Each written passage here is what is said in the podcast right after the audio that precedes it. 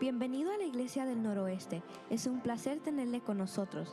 Si esta es la primera vez que nos visita, le animamos a llenar una tarjeta de conexión, la cual puede encontrar a la entrada del santuario. Y una vez la haya llenado, puede dejarla allí mismo. Nos gustaría mucho conocerle. También le invitamos a escribir en esta tarjeta si tiene peticiones de oración, acciones de gracias o si quisiera recibir más información.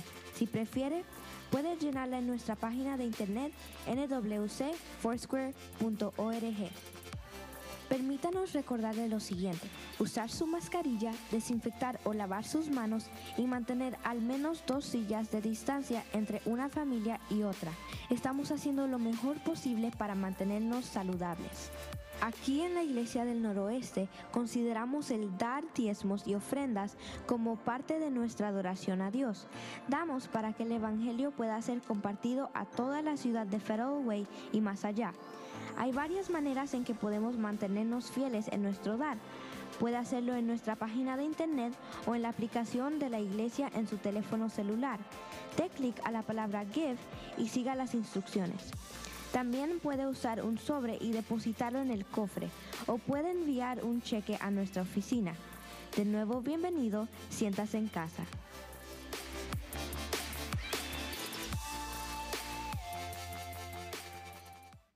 Buenas tardes y bienvenidos. ¿Cómo están familia?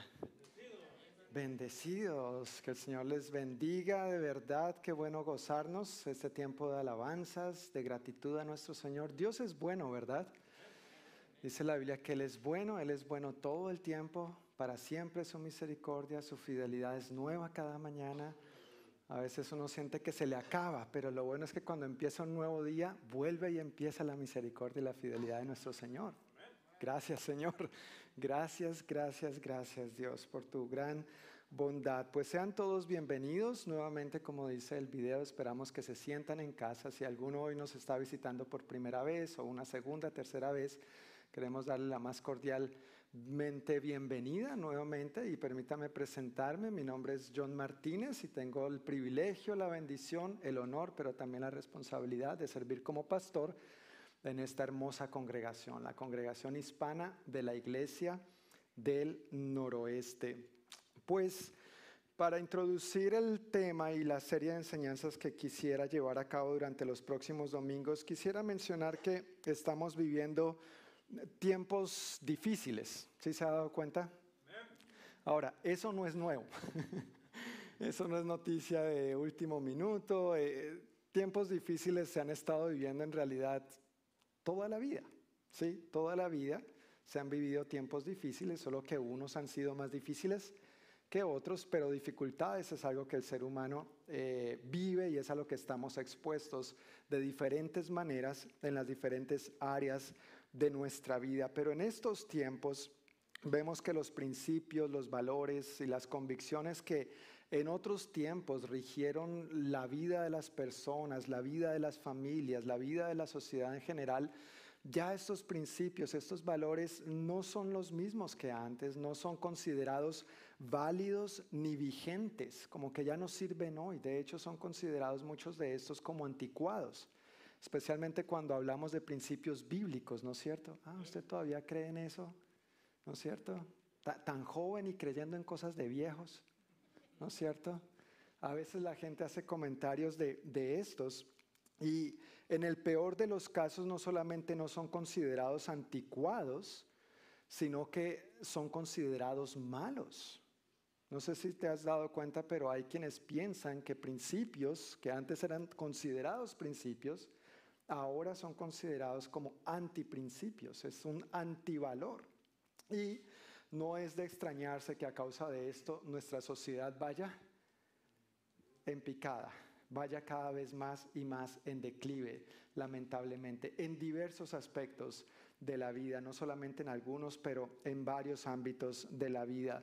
La Biblia y los principios cristianos, que en su momento eran la base para la toma de decisiones, para determinar lo que era bueno y lo que era malo, para concretar valores, convicciones, para tomar decisiones. Estos principios que en su momento eh, eran el centro, el núcleo Ahora estos principios son abiertamente rechazados y casi que cada quien crea a su manera su propio eh, estándar de principios y valores éticos y morales, sin considerar las consecuencias de ese proceder y sin considerar que hay alguien que ya estableció todos estos principios y estos valores en todos los ámbitos de la vida. Y cuando el ser humano se pone a inventar lo que el creador ya inventó, entonces la cosa no resulta bien, ¿verdad? La cosa no resulta bien. Un famoso eh, pensador y filósofo chino, Confucio, dijo, la fortaleza de una nación depende de la integridad de sus hogares. Abraham Lincoln, famoso presidente, decimosexto presidente de los Estados Unidos, dijo, la fortaleza de una nación está en los hogares de su gente. Y el no famoso, pero internacionalmente desconocido, John Martínez, él no dijo nada, él no dijo nada, pero en su clase de ciencias sociales en la escuela aprendió que la familia es el núcleo de la sociedad.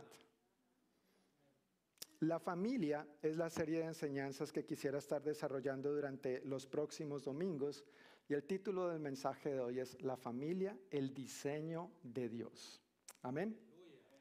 Quisiera que me acompañen en oración por un minuto poniendo este eh, sermón en manos de Dios una vez más. Padre, venimos ante ti como cantábamos hace unos minutos, postrados con humildad, clamando a ti, Señor, para que estos principios, estos valores y lo puntualmente concerniente a la familia, cobre sentido nuevamente en cada uno de nosotros, en cada una de nuestras familias, y que tú nos uses, Señor, para impactar con tus principios, con la verdad de tu palabra, las familias a nuestro alrededor. Gracias por tu amor derramado en nuestros corazones y por favor trae un entendimiento bíblico y una revelación profunda en torno a este, a este tema, Dios. En el nombre de Jesús. Amén. Bueno, si tú haces una búsqueda de la palabra familia eh, en el Internet o en diccionarios, vas a encontrarte con varias respuestas. Eso fue algo de lo que yo hice no solo ahora, sino en otra ocasión donde ya había tocado este tema. Y una de las respuestas que encontré dice, es chistoso porque mira lo que comienza diciendo, no hay un consenso sobre la definición de familia. esto no ayuda mucho, ¿verdad? No hay un consenso sobre la definición de familia. La familia nuclear, fundada en la unión entre un hombre y una mujer, es interesante que hablan de unión, pero no hablan de matrimonio, fundada en la unión entre un hombre y una mujer, es el modelo principal de familia como tal, modelo principal, no el único. Y la estructura difundida mayormente en la actualidad. Eso es de Wikipedia. Y menciona ocho diferentes definiciones más de familia. Una de esas, la familia homoparental. Otra respuesta a lo que es familia. Grupo de personas emparentadas entre sí que viven juntas o en lugares diferentes y especialmente, no el único, pero especialmente el formado por el matrimonio. Ahora no aclara el matrimonio de qué o de quién o entre quiénes. Formado por el matrimonio y los hijos. Y otra respuesta que quiero compartir con ustedes de las varias que aparecen es Grupo de personas formado por una pareja, no habla qué tipo de pareja, normalmente unida por lazos legales o religiosos, que convive y tiene un proyecto de vida común y sus hijos cuando los tienen. Esa última respuesta es del apóstol Google. Todo lo sabe, ¿no? Casi, casi todo lo sabe. De primera mano, estas definiciones o conceptos suenan bien. ¿No es cierto? O sea, uno lo lee y es como, bueno, son definiciones acordes a, nuestro tiempo. ¿Sí o no? ¿Estamos de acuerdo en eso? Son, gracias. Son definiciones de acuerdo a la sociedad, a la cultura, a los tiempos en que estamos actualmente. El, el, asunto es que si, por ejemplo, tú tienes un problema con tu vehículo, ¿tú a quién necesitas acudir? Si es un problema de mecánica, un problema mecánico, ¿a quién necesitas acudir? al mecánico, ¿no es cierto? Y si quieres aprender un poco de mecánica, ¿a quién tienes que acudir? Yo acudo a YouTube, no, no sigan ese consejo. Eso es solo como un primer paso. Pero si quiero aprender de mecánica, tengo que aprender a un mecánico y ojalá uno bueno, uno honesto, uno certificado, uno que realmente me va a echar la mano. Si quieres aprender de música, ¿a quién tienes que acudir? A un músico, porque es quien te va a poder enseñar y te va a poder instruir y todo esto. Si quieres aprender de idiomas, pues vas a aprender al maestro de, de idiomas. Me, me sigue en la línea, tenemos que acudir a la fuente correcta.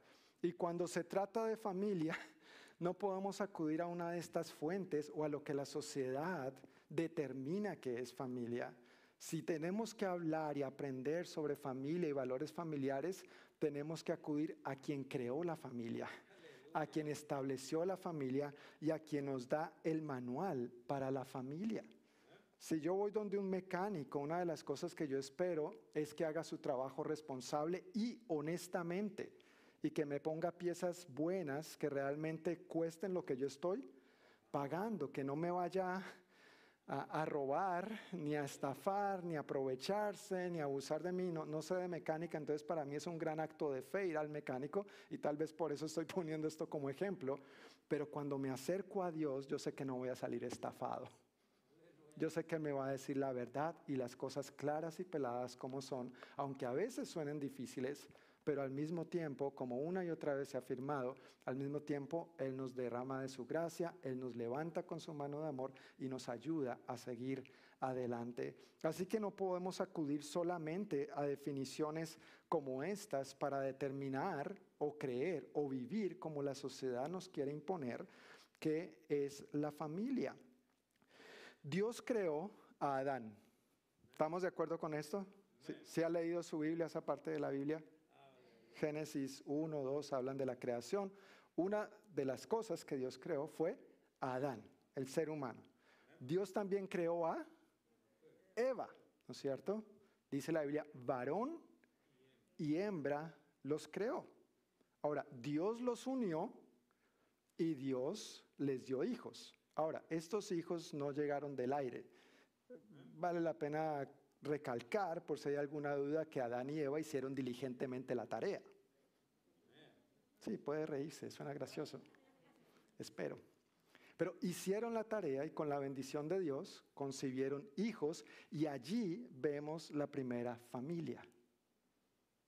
Esto es la familia a los ojos de Dios. Y más adelante estos mismos versículos nos hablan, o estos capítulos, perdón, nos dice, por lo tanto, dejará el hombre a su padre, a su madre, se unirá a su mujer, el hombre se unirá a su mujer, y esto habla de una unidad espiritual, emocional y corporal, física.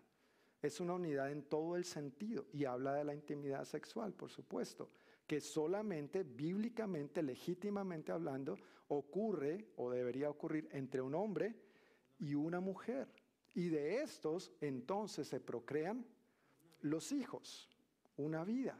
Y allí está el modelo de familia bíblico. El concepto bíblico de familia es tan sagrado que Dios lo usa para revelarse a sí mismo. No es un concepto abstracto solamente, no es una idea que a Dios se le ocurrió y bueno, esto es la familia y ya. Dios usa este concepto y tiene este concepto en tanta alta estima que lo usa para revelarse a sí mismo. Uno de estos ejemplos lo vemos en Juan 3:16. De tal manera amó Dios al mundo que qué? Que dio a su Hijo unigénito para que todo aquel que en él crea no se pierda, mas tenga vida eterna. Este versículo nos muestra a Dios revelándose como Padre y no como un Padre cualquiera, no como un Padre indiferente o desatento de tus necesidades, de las mías y de las de este mundo. Este versículo nos muestra a Dios como un Padre que está muy atento a este mundo, tan atento que estuvo dispuesto a qué? A enviar a su Hijo por amor a ti y por amor a mí. y por amor a todos los que todavía andan perdidos como ovejitas o cabritas sin pastor. Este es el tipo de padre que tenemos en nuestra familia, la familia de Dios. En Efesios 3, versículos 14 y 15, vemos también que Dios nos llama sus hijos. Y no solamente es que nos llama sus hijos porque Él nos creó, es que nos llama sus hijos porque tiene el profundo anhelo, el deseo, la intención de que cada una de sus criaturas logren entablar una relación de este tipo con Él. Y a nosotros esto nos debe llenar de confianza, de poder acercarnos a Dios y llamarle como Padre. E, en hebreo usan una palabra todavía más especial, más cariñosa, más afectiva que implica confianza, descanso. Puedo echarme a sus brazos, en su regazo y soltarme a él, que si yo me tiro de aquí allá, mi papito me va a estar esperando para abrazarme y sostenerme. Y esa palabra que se usa en hebreo es Abba, Abba, Padre. Este es el Dios en el que tú y yo no, hemos decidido creer. Este es el Dios que se revela a su familia como Padre y espera que nosotros tengamos esta confianza de ser sus hijos, que crezcamos en nuestra relación con Él. Es una relación de privilegio, de bendición, de responsabilidades también con Él, ¿no es cierto? Uno como papá tiene hijos y tiene responsabilidades frente a sus hijos, pero también los hijos tienen responsabilidades y tienen compromisos hacia los padres. Ahí mismo en Efesios el apóstol Pablo en el capítulo 5, versículos 25 al 27, nos dice que la iglesia de Dios también es llamada la familia de Dios. La iglesia también es llamada la familia de Dios. ¿Qué somos entre nosotros? Familia. Y tenemos un mismo Padre, Dios. Entonces es algo serio, es algo sagrado. Con la familia no se juega. Para Dios es algo serio, es algo significativo, es algo representativo y tiene unos principios sobre los cuales está fundada y una manera única como la familia, desde la perspectiva bíblica, no desde la perspectiva cultural o social, debería funcionar. Y luego en Apocalipsis 19 encontramos que la iglesia de Dios también es llamada la novia de Cristo la novia de Cristo.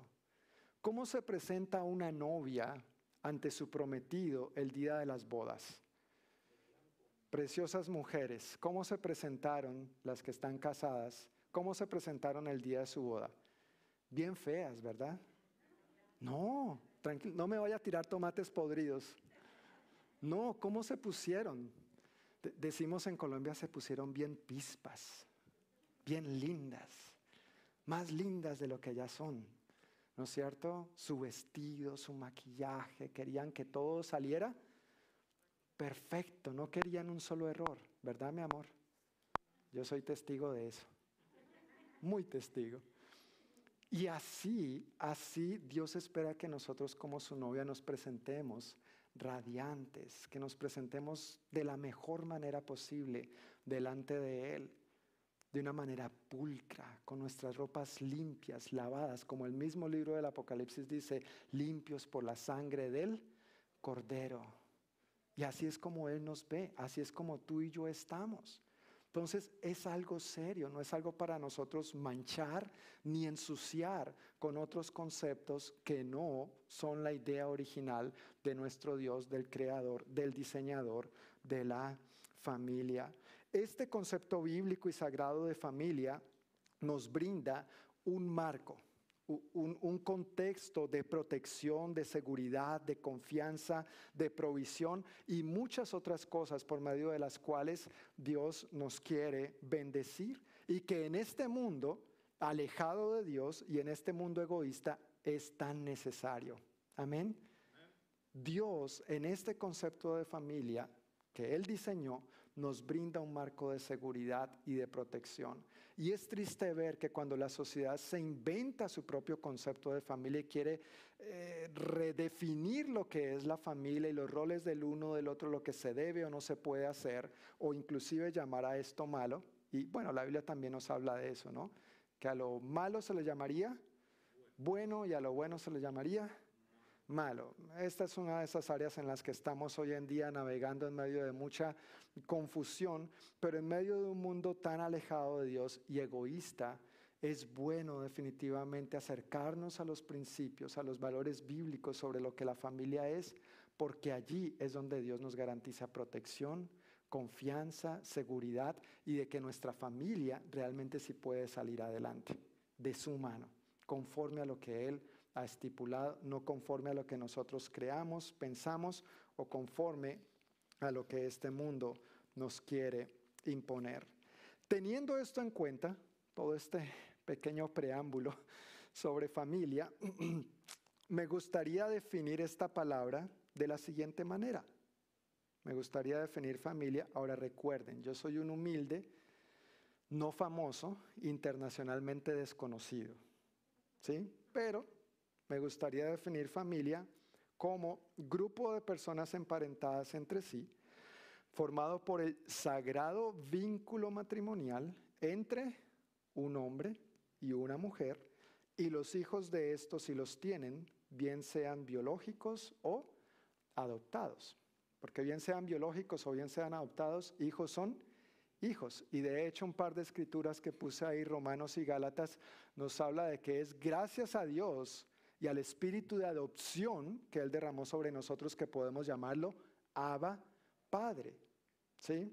Y las otras escrituras, las de Génesis, obviamente hablan de esto que ya comenté al principio. Dios creando a Adán, Dios creando a Eva, se unen y entonces procrean los hijos. Ahora, hasta aquí, digamos, hemos visto los malos ejemplos o de pronto lo que la sociedad nos quiere tratar de imponer y he compartido un poco lo que la Biblia dice al respecto, pero todo en la Biblia no es color de rosa con respecto a la familia.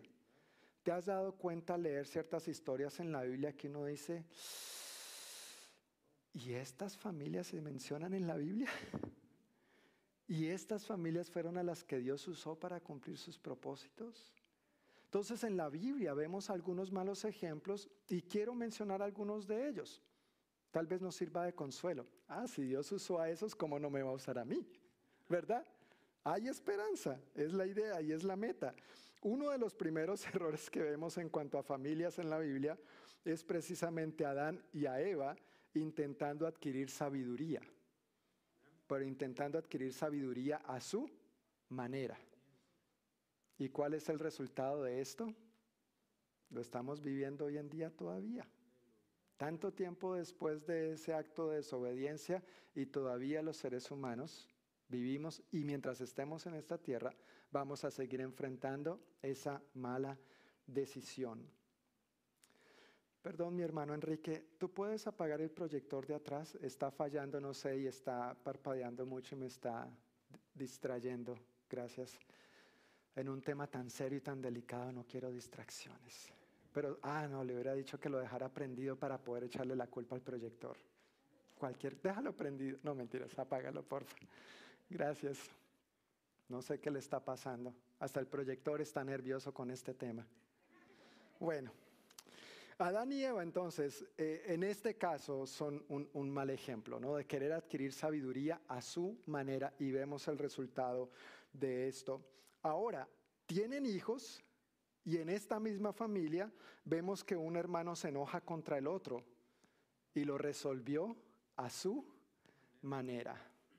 El primer homicidio en la historia del ser humano, en la historia de la humanidad. Y vemos las consecuencias de esto. Abraham y Sarai. Eso fue antes de que Abraham fuera Abraham y Sarai, antes de que fuera Sara. Abraham y Sarai recibieron una promesa de Dios de que iban a tener un hijo, ¿no es cierto? Dios los llamó, Dios les dio una promesa y Dios les dijo, mira, te daré un hijo, en tu vejez concebirás un hijo y por medio de ti serán benditas todas las naciones, todas las familias, literalmente es todas las familias de la tierra. Y pues claro, imagínense, Abraham ya tan viejito, Sarai también tan viejita, ¿no es cierto? Alrededor de 90 y 80 años, y no existía el Viagra en ese tiempo. Pero Dios es todo, gracias por reírte, hermano. Pero Dios es todopoderoso, Dios hace milagros.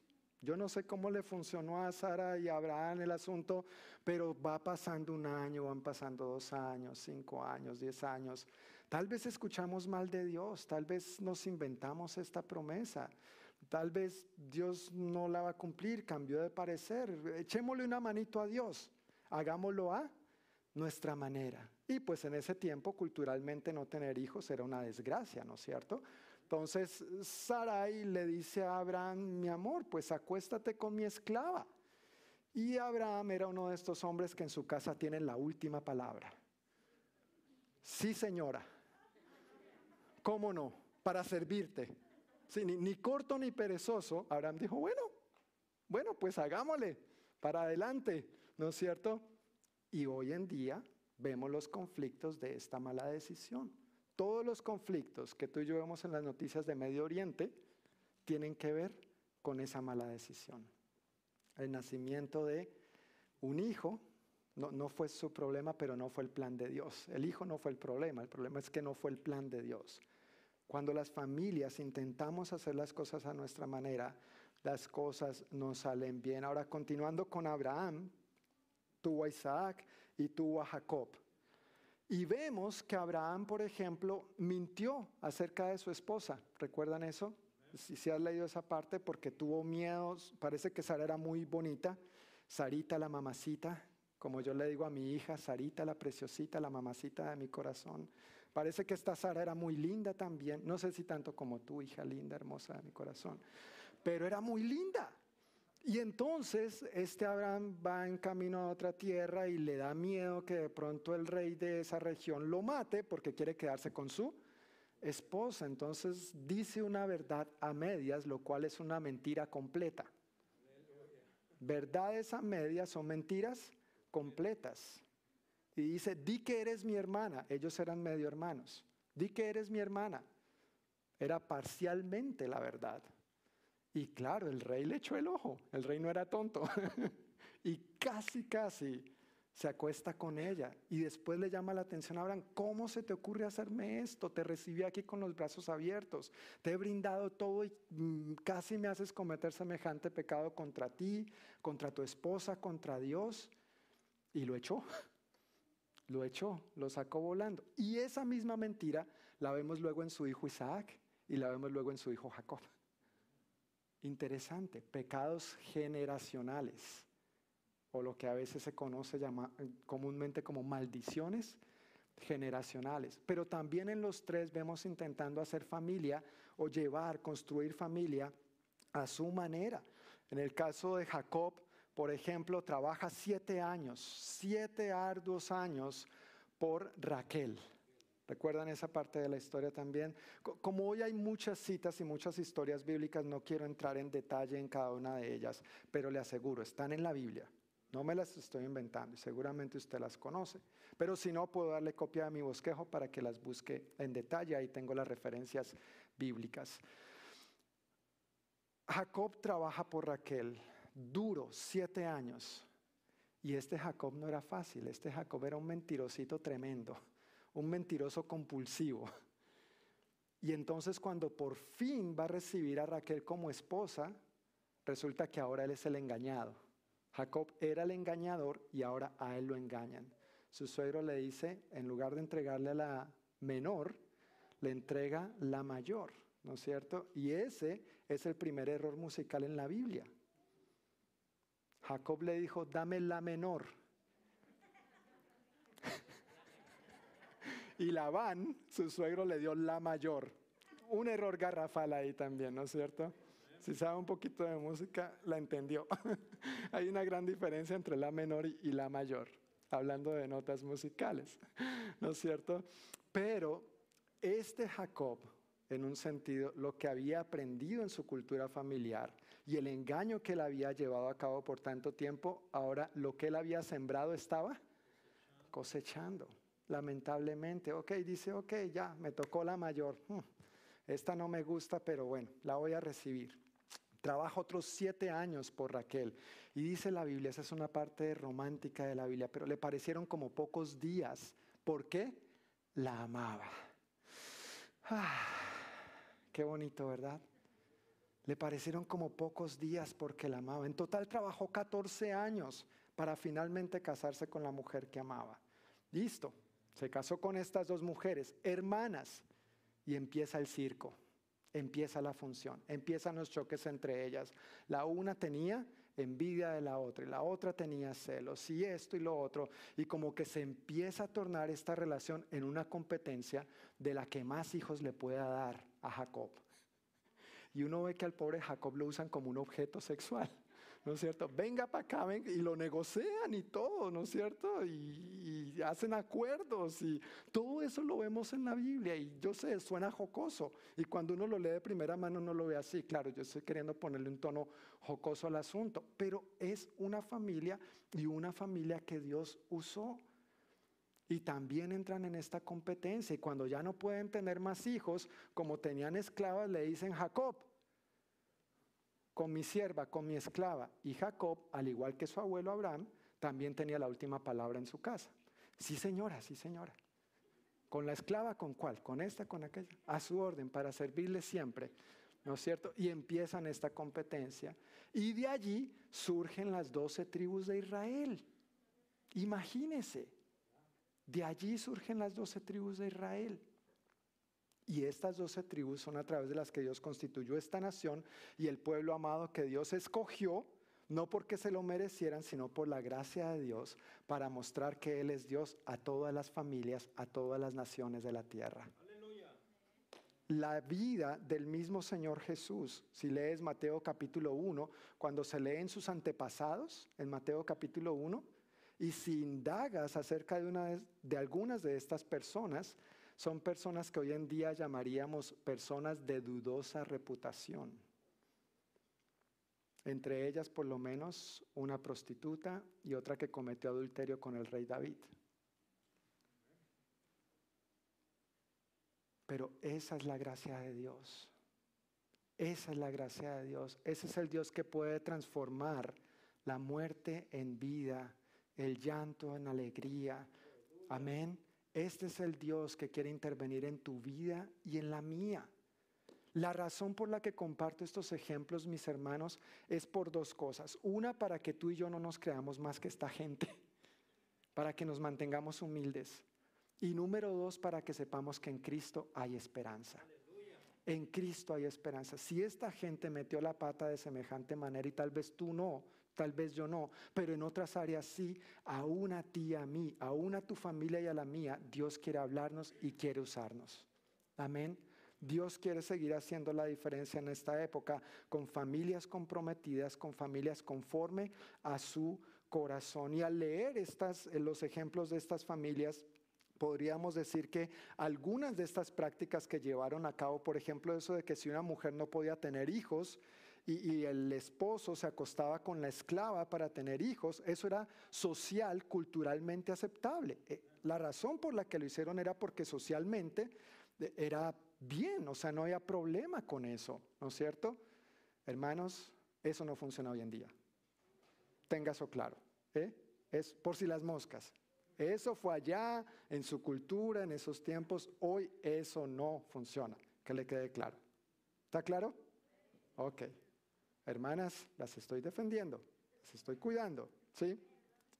Pero muchas prácticas que en aquel entonces eran socialmente y culturalmente aceptables causaron muchos problemas. Y hoy en día muchas prácticas que son social y culturalmente aceptables siguen causando muchos dolores de cabeza.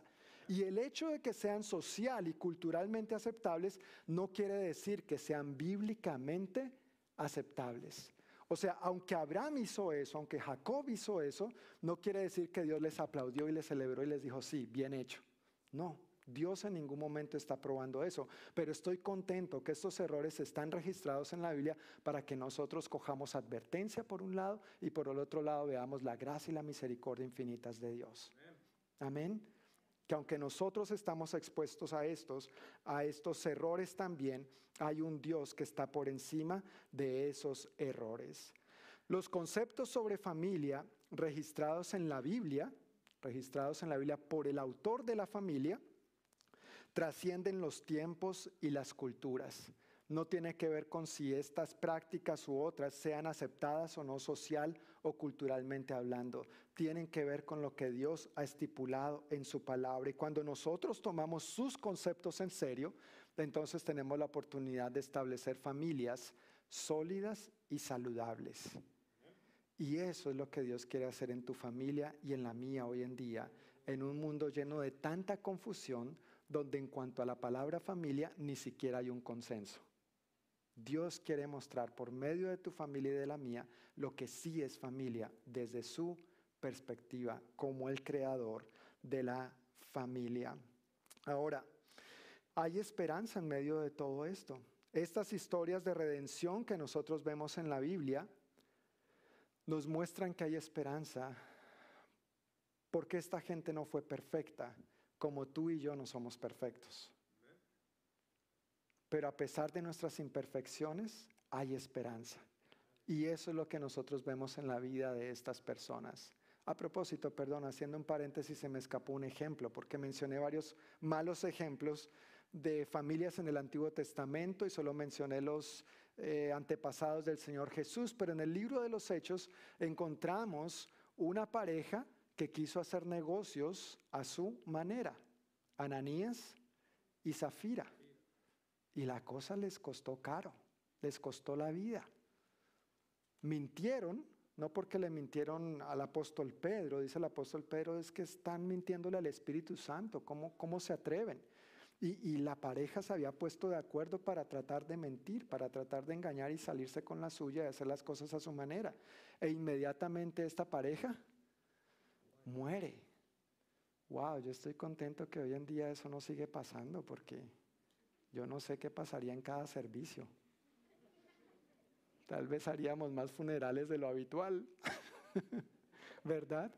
Pero este tipo de errores que a veces suceden a lo interno de las familias, queriendo hacer las cosas a nuestra manera, en lugar de permitirle a Dios hacer su obra en nosotros y a través de nosotros. Estas historias de redención entonces que vemos en la Biblia no son historias de gente perfecta. La gente que está registrada en las historias de la Biblia era gente tan imperfecta como tú y como yo. Pero ¿cuál fue la diferencia a fin de cuentas? Son historias de gente imperfecta que le permitió obrar a un Dios perfecto. Tú y yo somos imperfectos. Pero el llamado es permitirle a nuestro Dios, quien sí es perfecto, que obre en nosotros y a través de nosotros. Estas historias son historias de gente impaciente acudiendo a un Dios paciente. No levanten la mano, papás lindos, mamás preciosas, pero ¿cuántas veces perdemos la paciencia con nuestros hijos, no? Dios no pierde la paciencia contigo ni conmigo. En medio de nuestra impaciencia podemos acudir a un Dios que sí es paciente y nos lo demuestra día tras día. ¿Sí o no? Si eres testigo de la paciencia de Dios en tu vida, yo soy testigo de la paciencia de Dios en mi vida. Si no, no estaría aquí, créeme. Si no, no estaría aquí. Si no hubiera sido porque Dios hubiera sido paciente conmigo, yo no estaría aquí. No es por mí, no es por mi propia voluntad, no es porque yo me lo merezco o lo he logrado en mis propias fuerzas, es porque mi Dios ha sido paciente y lo sigue siendo paciente conmigo. No tienen que decir amén, por favor, mi esposa y mis hijos, gracias. También vemos que hay esperanza porque las historias de estas familias, de estas personas, son historias de gente carente de amor, carente de gracia, carente de bondad, acudiendo a un Dios que es definido por amor, bondad, gracia y muchos atributos más, a través de los cuales Él quiere manifestarse en nuestra vida y quiere bendecirnos también. Lo que quiero dejar dicho con esto, mi querido hermano, mi querida hermana, es que sí hay esperanza para ti sí hay esperanza para mí y hay esperanza para nuestras familias. Amén. Si tú creías que tu familia era una familia de locos, lee la Biblia. Te vas a dar cuenta que no son los únicos. Hay más y a veces peores. Pero aún en medio de eso, Dios quiere glorificarse. Amén. Dios quiere manifestar quién Él es. Dios quiere redimir al perdido, al que está esclavizado en medio de sus mentiras, de su desorden de vida. Y a este transformarlo y avivarlo para impactar este mundo tan confundido, tan desviado de lo que son los principios y valores de cómo Él diseñó y creó la vida y la familia originalmente. Ahora, no todo es malo tampoco. Encontramos algunos buenos ejemplos. Y dos ejemplos buenos que quiero citar muy puntualmente tienen que ver con los padres de Juan el Bautista, Zacarías y Elizabeth primer capítulo en los evangelios, se mencionan a Zacarías y Elizabeth. Y el otro ejemplo, bueno, obviamente, por supuesto, son José y María, los padres del Señor Jesús.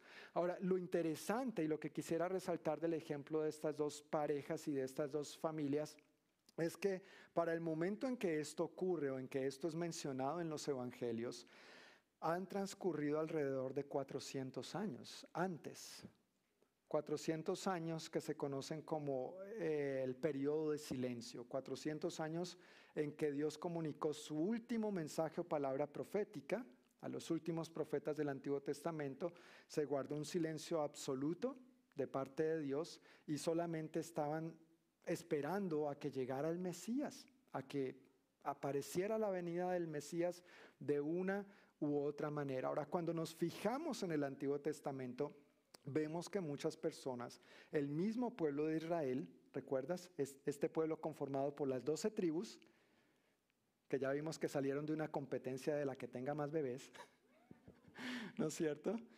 Este pueblo querido, amado, escogido por Dios como te ama a ti incondicionalmente, una y otra vez se desviaban y se acercaban a Dios. Su vida con el Señor era como una montaña rusa.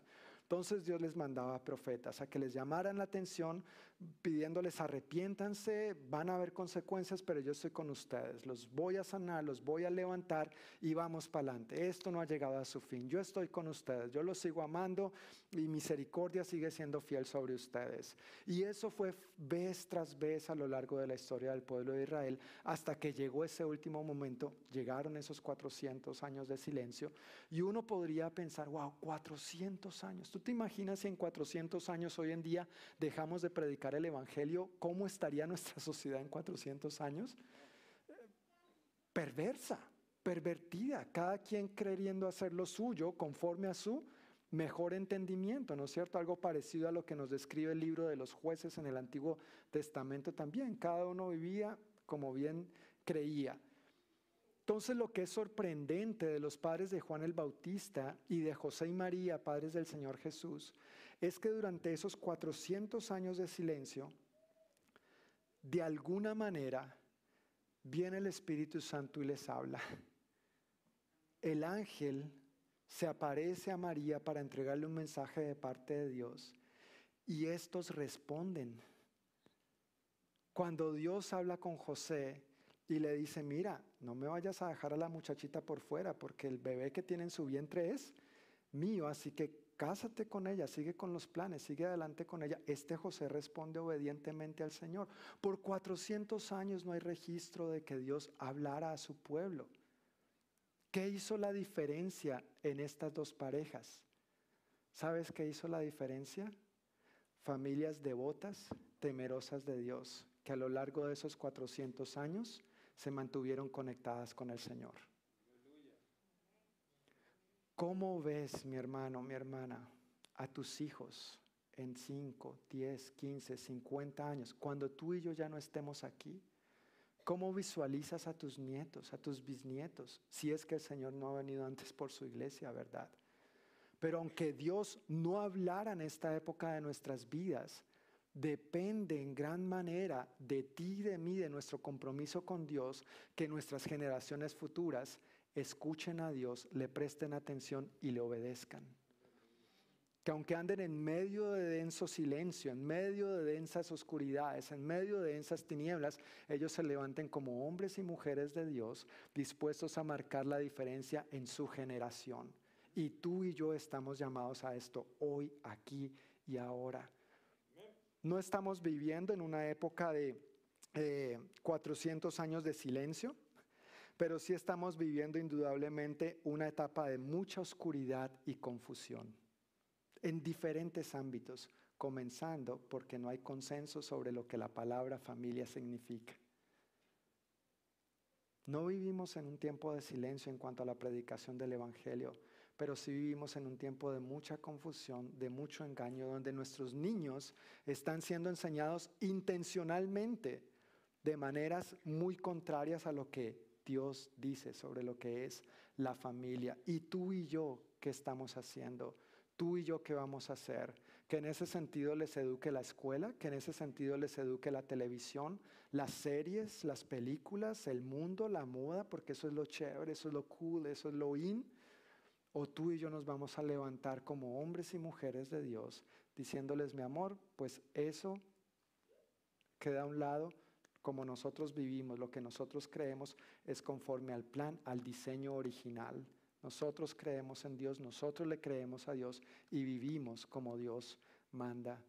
Ahora sí, cuando nuestros niños ya están hechos y derechos y quieren tomar sus propias decisiones, recuerde que Dios no tiene nietos, Dios solo tiene hijos. Y ellos son responsables y ellos tienen que tomar sus... Va a llegar el momento donde ellos tienen que tomar sus propias decisiones. Y nosotros no podemos obligarlos ni podemos vivir en la ilusión del control, de controlarlos y tenerlos ahí todo el tiempo. Pero que en cuanto dependa de nosotros, papitos y mamitas lindas, que hagamos todo lo posible para inculcar en nuestros hijos los principios que este mundo hoy en día está llamando malos pero que a los ojos del Creador, obviamente, no solamente es que son buenos, es lo que Él creó, es lo que funciona. No es una manera de familia, es la manera de familia. Y es algo por lo que nosotros tenemos que velar y contender hoy.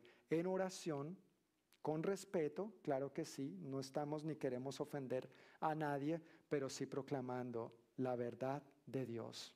Amén. Yo quiero invitarles a que se pongan de pie y vamos a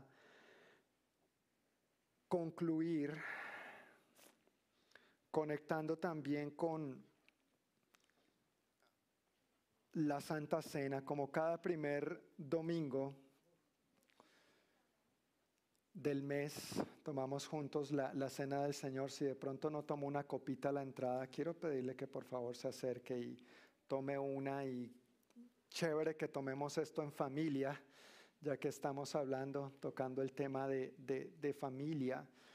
Y quiero mencionar solamente, recordar que al tomar juntos la galletita y el jugo de uva, estamos recordando lo que Cristo hizo en la cruz por nosotros.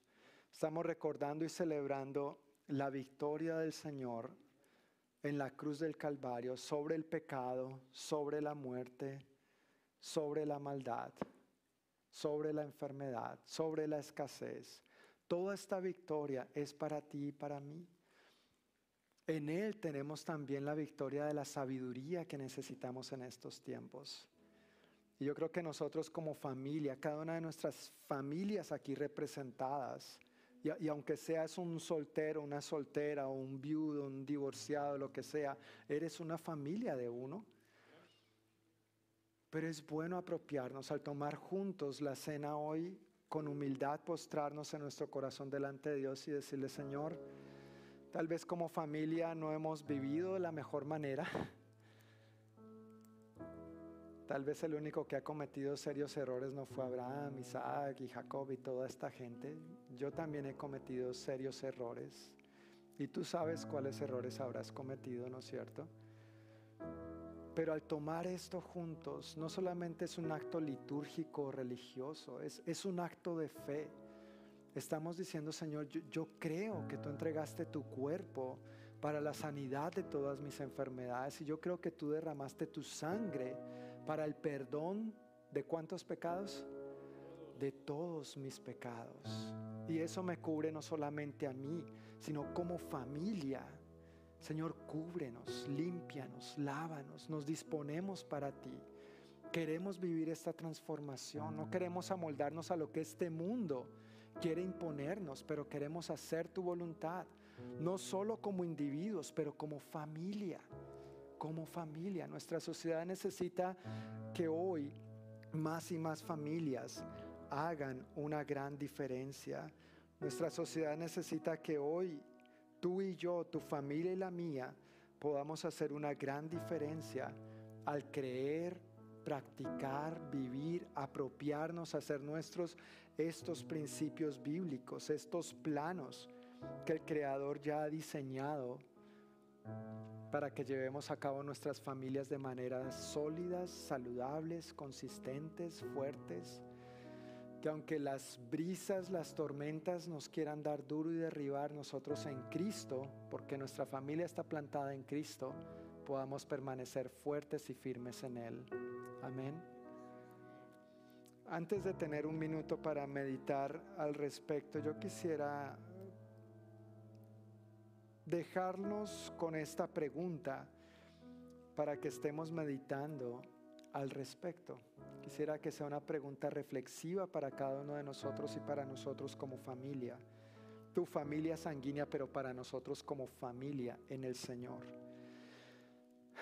¿Será tu familia y la mía las que estén atentas a Dios, con las cuales Él pueda comunicarse y entonces hacer una diferencia en nuestra época?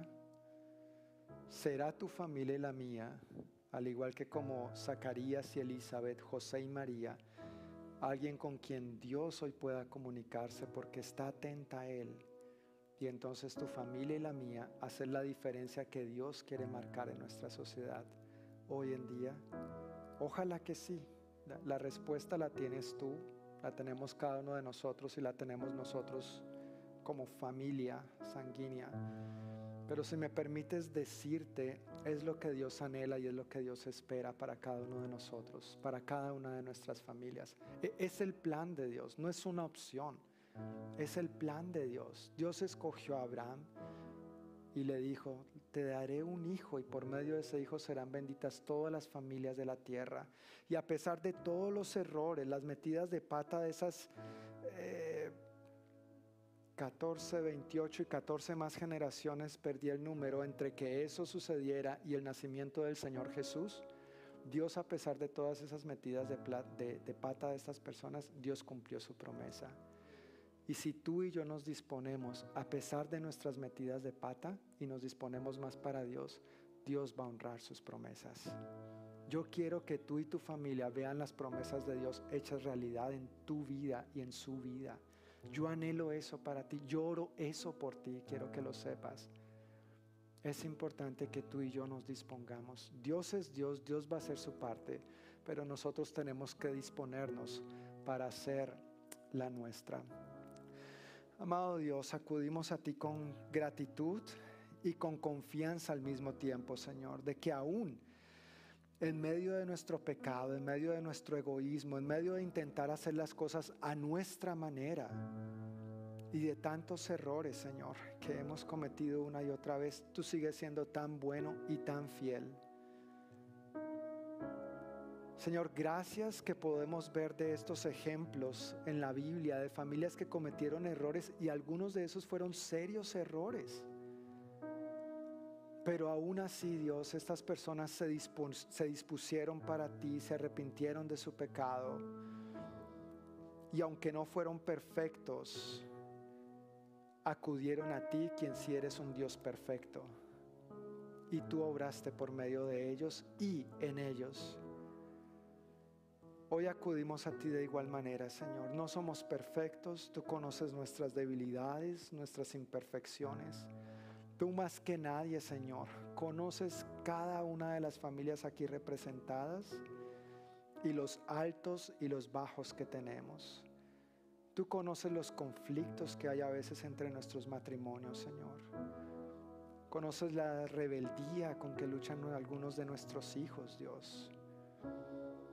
Conoces tal vez los pecados que se han ido pasando de generación tras generación y mientras no confesemos eso a ti y radicalmente decidamos cortar con eso, no te vamos a permitir obrar. Pero aquí estamos diciéndote perdónanos, restauranos, rescátanos. Y gracias Señor que las historias de redención que vemos en la Biblia no tienen que ver con gente perfecta, sino con gente dispuesta Gracias, Señor.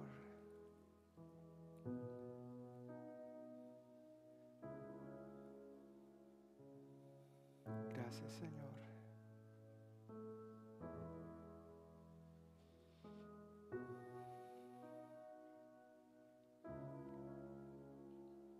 Yo quiero pedir que si tú estás acompañado de tu familia, tu esposo, tu esposa, tus hijos o hermanos, quiero pedirles que en familia se tomen de la mano en este momento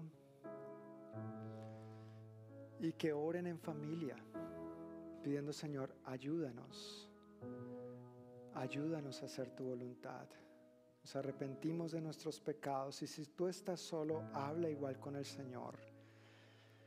Pídele al Señor que obre su buena voluntad en ti, que tú te dispones para hacer de estos a través de los cuales Dios quiere hacer una diferencia poderosa en esta época, en esta generación y en las generaciones venideras. Tomemos un minuto, hermanos, y oremos en familia en esta dirección.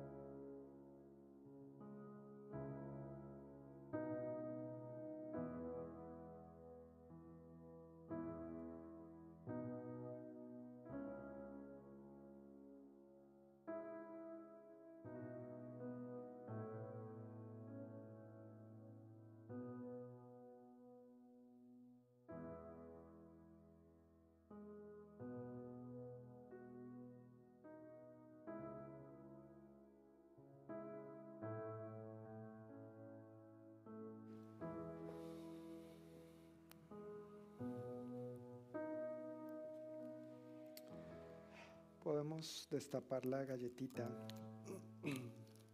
tomar juntos la galleta que representa el cuerpo de Cristo, lacerado para sanar todas tus dolencias y todas tus enfermedades, para suplir todas nuestras necesidades.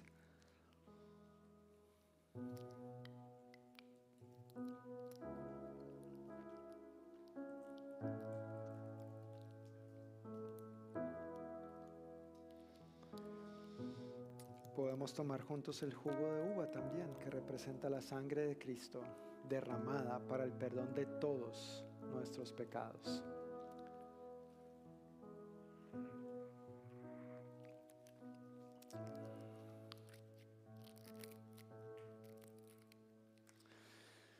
Amado Dios, qué privilegio poder llamarte Padre. Tú usas el concepto de familia para revelarte a ti mismo darte a conocer y entablar esta relación tan íntima, tan estrecha, de tanta confianza con nosotros. Te agradecemos que podemos acudir a ti con esta confianza, Señor. Y a la vez recibimos tu perdón con gratitud. Gracias por limpiarnos de toda maldad y de todo pecado. Señor, tú conoces las luchas de cada uno de nosotros aquí. Conoces las debilidades, las frustraciones de cada esposo, de cada esposa, de cada papá, de cada mamá, de cada hijo, de cada hermano. Tú no eres ajeno a los conflictos que vivimos en casa.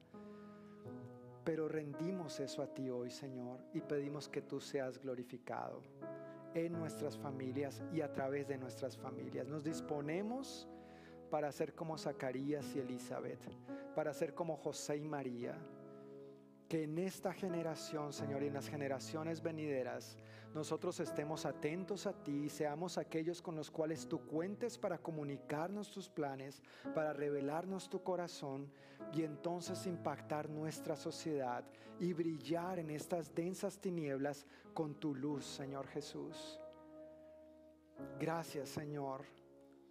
Gracias por todo lo bueno que estás haciendo en este momento en cada uno de nosotros, por traer perdón, restauración, sanidad, libertad y por todo lo bueno que vas a estar haciendo, Señor, a través de nosotros. Bendigo a cada familia con tu paz, con buena comunicación, con buenas relaciones interpersonales. Guarda, Señor, a los matrimonios de tantos conflictos y malos entendidos, Señor. Pido que tú derrames sobre nuestros hijos corazones obedientes, humildes y sumisos, conforme a ti y a tus principios. Que hayan buenas y profundas, estrechas relaciones de amistad entre los hermanos y menos conflicto. Que a lo interno de nuestras respectivas familias seamos más y más como tú, sirviéndonos los unos a los otros, Señor. Llénanos de ti, Espíritu Santo. No podemos hacerlo en nuestras propias fuerzas, pero en el poder de tu Santo Espíritu sí lo podemos, sí lo anhelamos, sí lo queremos. Y entonces mostrar, Señor, a nuestra sociedad que sí vale la pena vivir conforme a lo que tú has definido que es la familia. Que esta sea una semana en la que experimentemos estas verdades y estos principios en todos los ámbitos de nuestra vida, Señor. Oro que en esta semana también nos sigas guardando en buena salud. Extiendo, Señor, tu palabra de bendición sobre este pueblo tuyo y sobre todos los que nos están viendo a través del video también. Que tú sigas derramando sobre nosotros tu gracia en manera de salud, en manera de protección. Guarda siempre nuestra salida y nuestra entrada. Bendice nuestras labores, la obra de nuestras manos. Llénanos, Señor, de fuerzas para hacer con excelencia todo lo que hagamos en el día a día para glorificarte a ti. Gracias Señor, te amamos con todo nuestro corazón. En el nombre de Jesús. Amén. Y el pueblo de Dios dice, amén, amén. Mis hermanos, que el Señor les bendiga, que tengan una semana muy bendecida, reciban un abrazo y con el favor de Dios nos vemos el próximo domingo a la misma hora por el mismo canal.